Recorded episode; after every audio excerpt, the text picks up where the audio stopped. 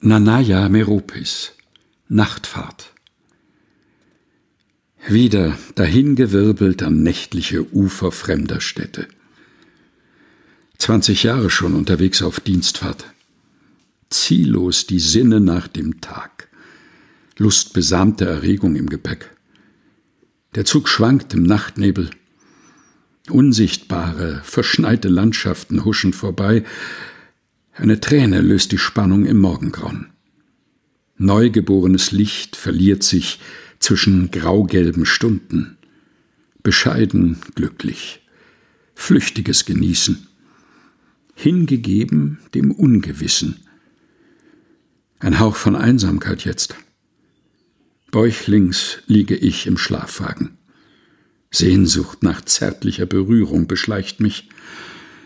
Unerfüllt. Nanaya Meropis Nachtfahrt gelesen von Helga Heinold.